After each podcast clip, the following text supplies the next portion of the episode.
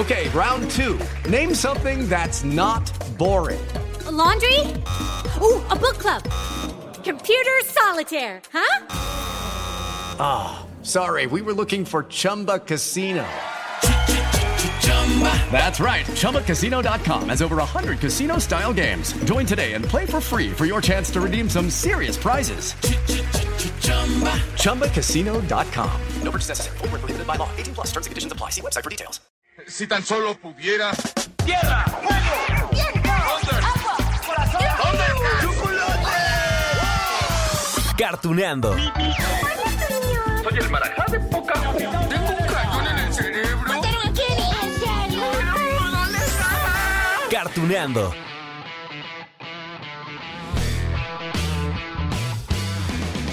Hola amigos de Cartuneando. Ay, el viaje de hoy por el tiempo nos llevará de regreso a la edad de piedra.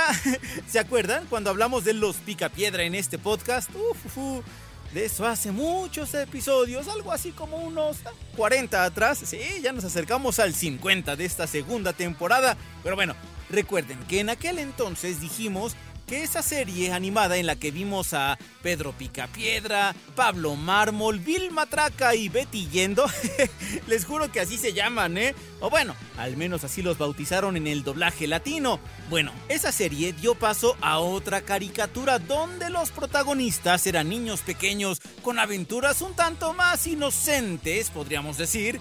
Sí, con más personajes, porque los pequeños Pedro, Pablo, Betty y Vilma iban a la escuela y tenían más amiguitos. ¿Se acuerdan, amigos? De los pequeños Picapiedra. Los pequeños Picapiedra. Hoy les ofrecemos el precio de la mentira.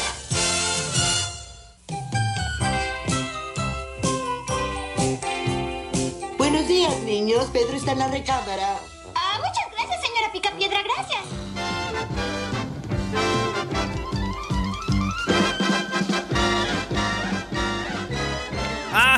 díganme por favor que así como se acuerdan de los Picapiedra, también están en algún lugar, no sé, de su mente, ay, de su corazón, los pequeños Picapiedra con todo y los dilemas de Dino. Y el capitán cavernícola. ¡Eh, hijo! ay, es que Ay, aquella serie ochentera también nos regaló muchos momentos de diversión frente a la tele. ¡Silencio, Dino! ¡Ya, Dino! ¡Estamos viendo la superliebre! ¡Ah, ya te entendí! ¡Es la hora del Capitán Cavernícola! ¡Ay, gracias! Nos lo hubiéramos perdido de no ser por ti. ¡Este es mi perro! Ay, a ver, a ver, a ver, antes de continuar, creo necesario recordar unos cuantos eh, datos, ¿no? A ver, ahí les va.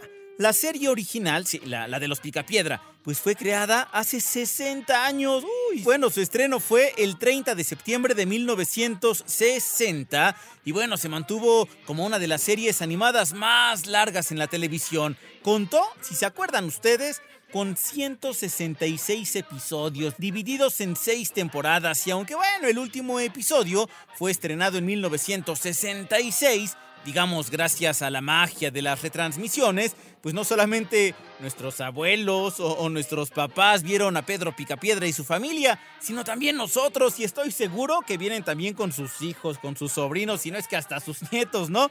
Bueno, Justo por eso, porque la serie se mantenía vigente en los años 80, es que la misma empresa productora, Hanna-Barbera, pues dio paso a un spin-off, o sea, a una serie alterna con los mismos personajes, pero en otra línea de tiempo, con más situaciones y nuevas aventuras. Oye, Pedro, despierta, vas a llegar tarde a la escuela. ¿Ah? ¿Se te olvidó que es el día de la ciencia? ¿El día de la ciencia es hoy? ¡Oh, no! Lo olvidé totalmente. Todavía ni siquiera empiezo mi proyecto. No puedo ir a la escuela. Me voy a fingir enfermo. Bien, bien, ya quedamos entonces. Los picapiedras surgieron en, a ver, 1960. Muy bien. Y 26 años después llegaron los pequeños Picapiedra. Su estreno ahí les va. 6 de septiembre de 1986. Y creo que cuando, bueno, les comparte el siguiente dato, se van a sorprender tanto como yo. A ver, amigos, ¿cuántos capítulos creen que tiene esta caricatura? ¿40? ¿50? ¿80? ¿100 episodios? ¡No! 24 capítulos, amigos, en serio, 24. ¿Cómo es posible si yo recuerdo como mil? Es que, bueno, seguramente piensan como yo, ¿no? Porque en los años 80 y 90, pues es que nos pasaban en la televisión a los pequeños Picapiedra por mucho tiempo. A ver, si no mal recuerdo, en México nos la pasaban por ahí de los sábados, domingos en la mañana. Ay, eran bien divertidos. Tres juegos al hilo. Te lo dije, nano. Esto es como comer una pronto hamburguesa. A propósito, mi emparedado de jamón y huevo de avestruz está insípido. ¿Has visto la mostaza picante? Hola, Pedro. ¿Te gusta ver qué gran jugador eres?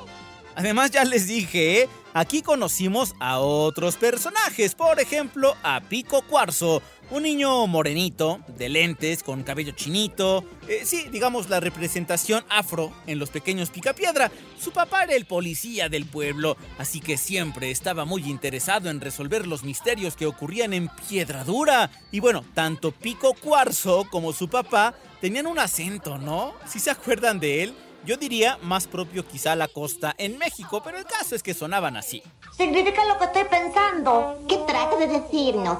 Les deseo suerte con su nuevo entrenador. Sin entrenador no podremos ir al banquete del deporte. Así que quieren que yo los entrene, ¿eh? Claro, papá. Creemos que serías perfecto. Oficial Cuarzo, es un honor. El otro amigo se llamaba Nacho Rajuela. Ay, que era el típico nerd que representaban pues en las series animadas de televisión en los años 80. Ya saben, con lentes, con su corbatita. Sí, mostraba su interés por resolver las dudas en la clase. Ah, bueno, porque algunas de las aventuras de estos pequeños picapiedras sucedían precisamente en la escuela. De hecho, no sé si se acuerden amigos, había una maestra en particular, ¿eh? Que aparecía en varios capítulos, de hecho, a ver si se acuerdan de ella. La señorita Rocafuerte, que borraba el pizarrón con una tortuga. ¿Se dan cuenta amigos? Es que las caricaturas de los 80 pues obviamente reflejaban la sociedad de aquel entonces. Ahorita creo que ya ni hay pizarrón como tal, ¿o sí? o bueno, por lo menos con Gis y que borren así ya no. Señorita Rocafuerte, con su permiso. ¿Qué ocurre? Reúnan sus grupos, muchachos, para que puedan empezar a ensayar. Oiga, señorita Rocafuerte, ¿por qué perder el tiempo con eso? Están viendo a la banda ganadora. Digo, a mi equipo. Ah, sí. ¿Y qué es lo que saben hacer? Ah, pero como en todas las escuelas. Ah, hay grupos de amigos, ¿no? Ya mencionamos algunos, sí. Pero es que también estaban esos compañeros que uno no quisiera encontrarse. Ah, los que siempre molestan. Los chicos problema de la escuela. En este caso, con los pequeños picapiedra, nos referimos a Rocoberto Rocky Rata Piedra.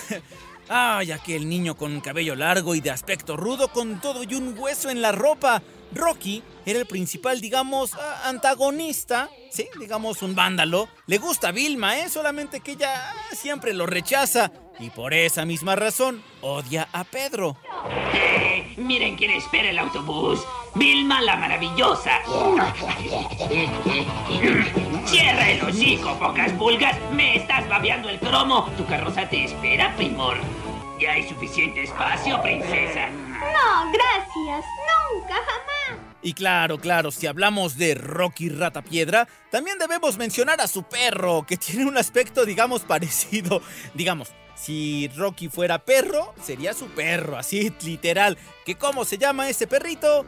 Pocas pulgas y también le gustaba el caos. Les digo que esas personas hay en todas las escuelas, es más, en todos lados, ¿eh? en el trabajo, en la calle, como vecinos. Ah, pero bueno, porque además tenemos también a los amigos de Rocky. A ver, ¿se acuerdan de ellos? Janet Granito, Delgadillo Panzón, Tommy Fangoso. ¿Seguro que resultará tu plan, Rocky? Tan seguro como de que Vilma se sentará conmigo en el banquete. Cuenten con ello. Reconócelo, Rocky es un genio del mal. Cierren la boca, ahí viene la chica de mis sueños. Oye, primor, sé de una apuesta que te puede interesar. ¡Ay, qué pesaditos, ¿no? Pero bueno, gracias a Rocky, a su perro Pocas Pulgas y a sus amigos, esta serie pues tuvo muchas aventuras, muchas 24. bueno, había una donde hacen un concurso de bandas musicales en la escuela y ahí tienen a Rocky cantando Vete de aquí ya, perro lanudo. Y era el Pocas Pulgas. Bueno, ya no les voy a cantar. Otra donde compiten en equipos de béisbol. O, o a ver aquella donde, si se acuerdan, donde Pedro se convierte en mago. O bueno, al menos eso intenta. En fin, vamos a recordar una de esas aventuras. ¡A la Kazán! ¡A la Kazún!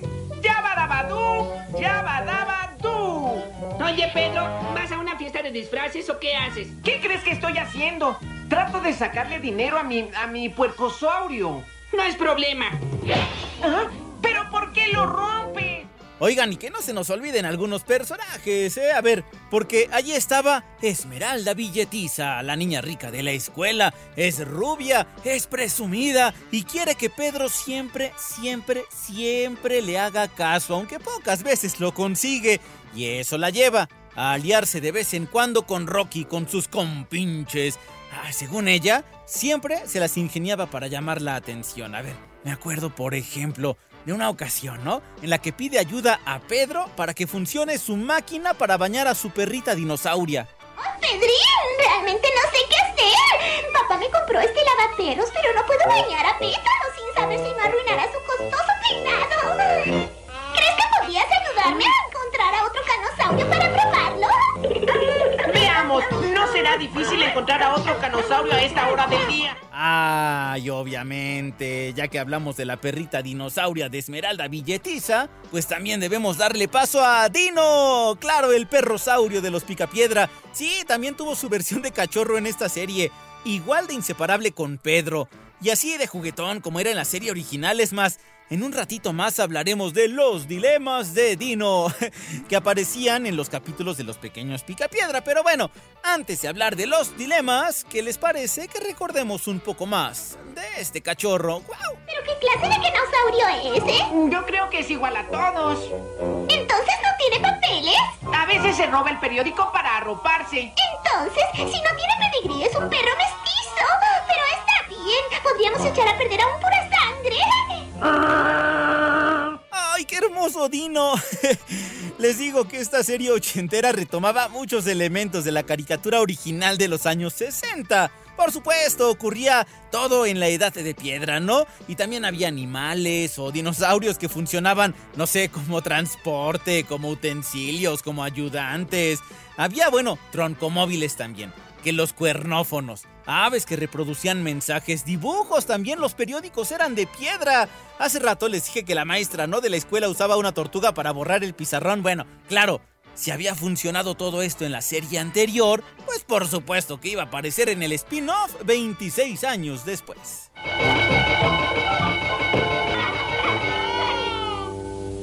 ¡Me tienen que pagar tiempo extra por tocar para el recreo!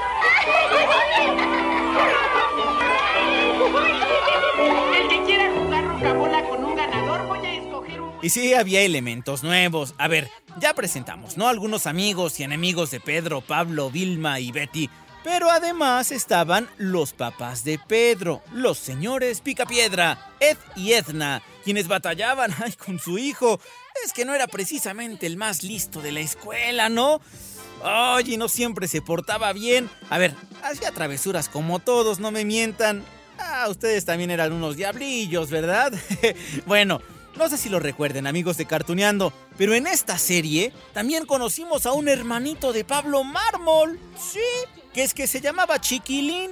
O bueno, al menos así le decían, aunque era un personaje, digamos, poco recurrente, ¿no? Sí, sí tuvo ahí sus apariciones. ¿Se acuerdan ustedes de él? Es que yo de verdad que no tanto. Digo, está padre conocer a la familia de nuestros personajes. Vamos mejor con los papás de Pedro. ¿Qué está pasando aquí? Es tu marido, mamá. No quiere ser nuestro entrenador. Era la última esperanza, señora Picapiedra. Estamos desesperados. Hablaré con él. Oh. ¿Qué tan malos pueden ser? Eso prueba que tú no sabes nada de béisbol. Y tú no sabes nada de lo que es entrenar.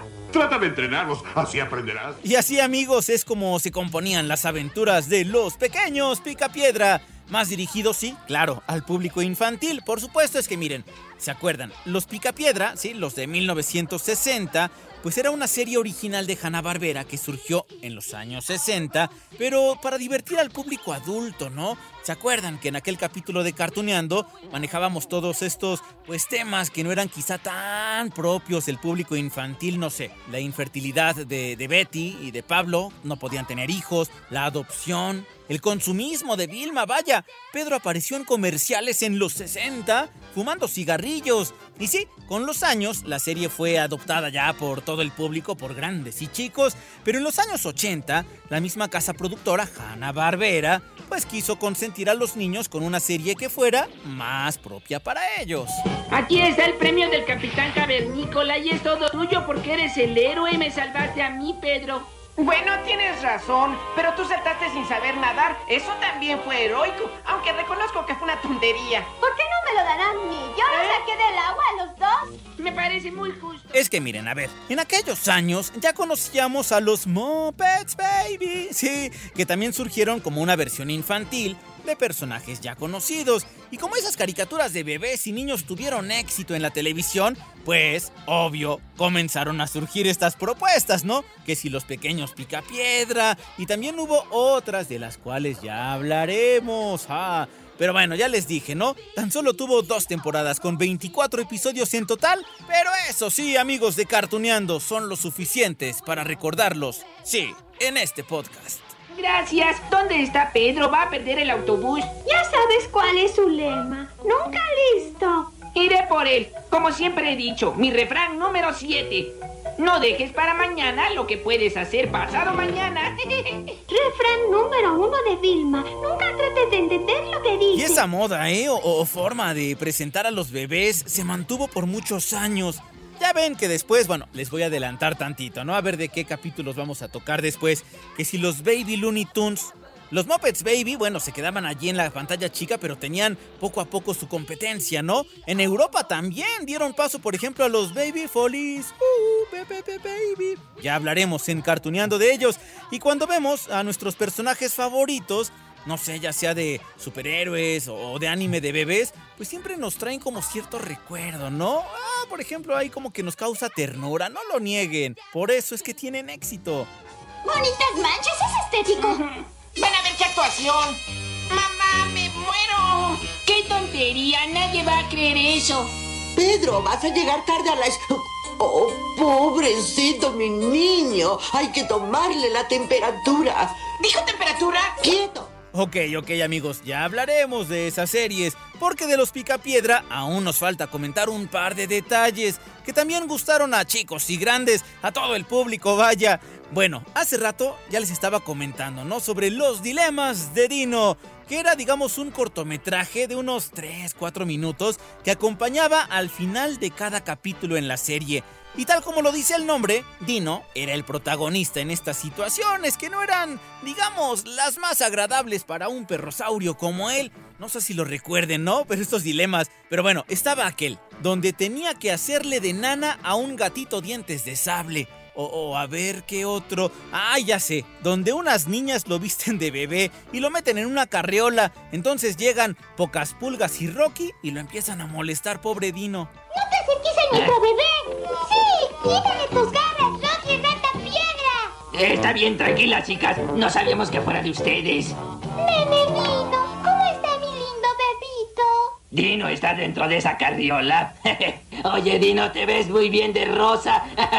ah, en otra ocasión lo ponen afuera de una carnicería y él tiene que elegir entre ser un buen perrosaurio o robarse una chuleta, dejarse dominar por la maldad y huir con un cacho de carne en el hocico. O, o a ver qué es lo que va a hacer. Ay, es que aquel dilema donde también, por ejemplo, Pedro lleva a un perro robot a la casa, ¿no? Y entonces la familia Picapiedra le pone más atención a este robot. ¿Y qué es lo que hace Dino? Vamos a recordarlo. Los dilemas de Dino. Hoy presentamos el perro mecánico de Pedro. ¡Yabadabadabadú! ¡Fantástico! ¿Eh? ¿Qué te llegó? El perro rocamático transrobótico a control remoto. Bueno, bueno, es que siempre lo hemos comentado en Cartuneando, amigos. las mascotas de todas las caricaturas que hemos recordado en este podcast tienen un lugar especial porque nos vemos reflejados en ellos, ¿no? Digo, yo espero que seamos muchos los que amamos a los animales y a nuestras mascotas y por eso no sé, cuando vemos a Corazón Alegre de Remy, nos divertimos y lloramos. O cuando hablamos de los Simpson, pues también nos viene a la mente el buen hueso o bola de nieve. O cuando hablamos de los supersónicos, ¡ah, ya viene! ah, próximamente. Bueno, también recordamos a Astro. Y así ahora que hablamos de los pequeños picapiedra, pues también nos viene a la mente el pequeño Dino.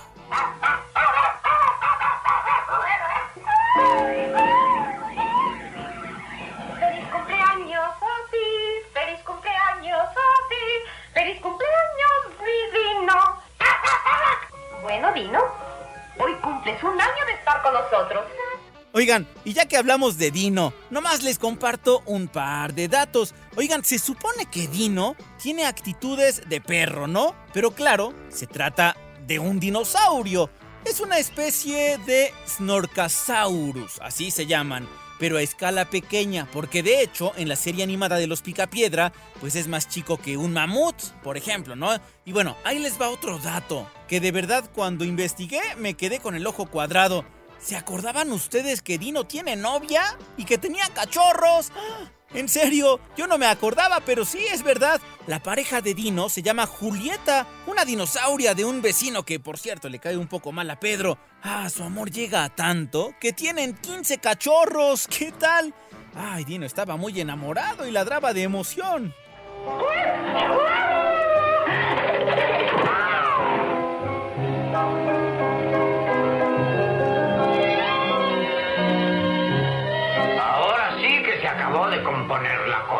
Dino enamorado. Oiga, poca piedra. Y el segundo dato es sobre sus orígenes que explicaban en el capítulo llamado Dino desaparece.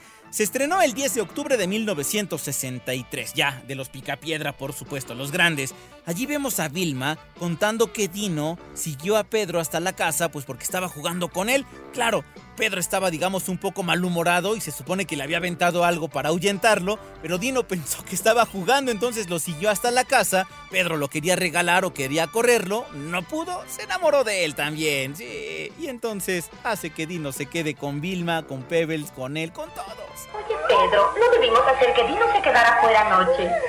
Ese Dino siempre ha sido mi dolor de cabeza. Además, me alegro de que se haya ido. Yo sabía que iba a ser un problema desde el primer día que me siguió a casa. No lo sabías. Estabas jugando con él y por eso te siguió. Vilma, yo no estaba jugando. Estaba tirándole piedras para quitármelo de encima. Ese Dino tan querido por los mármol, los picapiedra, por todo el público. Pero bueno, hay otra situación que les quería comentar de los pequeños picapiedra, amigos. Y es que en aquella caricatura también vimos a un personaje peludo que siempre portaba un mazo. Estaba acompañado por su pequeño hijo, igual de peludo que él, ¿eh? ¿Se acuerdan? El Capitán Cavernícola. ¡Eh, hijo, apa! ¡Capitán Cavernícola!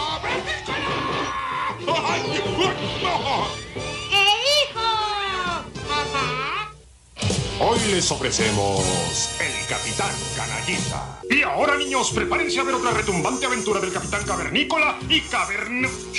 Aunque claro, debo hacerles la aclaración, amigos. El Capitán Cavernícola tenía su propio programa de televisión, ¿eh? Sí, que también pertenecía a la productora Hanna-Barbera. Miren, esa serie fue estrenada en 1977, duró hasta el 80, y ese capitán se hacía acompañar, eh, digamos, por las ángeles adolescentes, que eran como las ángeles de Charlie, pero en su versión más joven. ¿Se acuerdan de esa serie? Sí, también la transmitieron en México, aquí les va un cachito para refrescar la memoria. ¡Capitán! Vayamos con los ángeles adolescentes a los lugares más altos, alejados y gélidos con el superhéroe del mundo, Capitán Cavernícola. Constante compañero de los ángeles adolescentes. Les digo, les digo que esa serie tuvo éxito. Duró casi cuatro años en la televisión con 40 episodios, más que los pequeños Picapiedra. Y el capitán y las ángeles resolvían misterios y protegían a los débiles. Entonces, bueno, los estudios Hanna-Barbera vieron, digamos, la posibilidad, ¿no? De incluir al personaje en los pequeños Picapiedra. ¿Que cómo le hicieron? Fácil. Se supone que el Capitán Cavernícola era el superhéroe favorito de Pedro, Pablo, Vilma, de Betty, de todos, y entonces ellos se reunían al frente de la tele para ver el programa de su personaje favorito. La guarida secreta, imponente fuerte y cuartel del Capitán Cavernícola, desde donde nuestro héroe libra la batalla contra el crimen. ¡Capitán Hoy es el día más grande del año para Rocadura. Y bueno, para adaptarlo a la versión infantil de los pequeños Picapiedra, al capitán pues le crearon un hijo, el cavernicolita, que tenía su masito y su gorrita. y también ayudaba a pelear contra los villanos. Ay, ay, papá, ¿te encuentras bien? ¡Ay! Pero si es cavernicolita, enemigo de los malvados. ¿Pero qué le ha sucedido? ¡Papá, espera! Vaya, el capitán cavernícola se creó un pillo. Esto puede ser muy bueno para nosotros los pillos. Ay amigos, así es como disfrutábamos de los pequeños Picapiedra con todo y los dilemas de Dino y el Capitán Cavernícola. Sí, era una serie animada muy completa que nos acompañó por muchos años en la televisión, aunque solamente, y lo reitero, tiene 24 episodios. Sí, que hoy recordamos. Ay, es que formó parte de nuestra infancia. Oigan amigos, antes, antes de despedirnos, yo le quiero de verdad mandar un gran saludo a Cristina Mendoza a su mami Yael porque es que nos compartieron un dibujo que ya les compartiremos también en redes sociales con diferentes caricaturas que hemos mencionado aquí en Cartuneando. Ay, Yael, muchísimas gracias. Gracias Cristina por tomarse este tiempo. Es una acuarela. Viene Bob Esponja, Patricio, el Correcaminos, Lisa Simpson, Wazowski también. Muchísimas gracias, de verdad amigos, por todo lo que ustedes han mencionado que les ha movido en el corazón, en la mente este podcast, Cartuneando. Seguimos adelante. Ya veo cercano el capítulo 50, ¿eh? Así que no se pierdan los siguientes episodios de este podcast aquí en Cartuneando.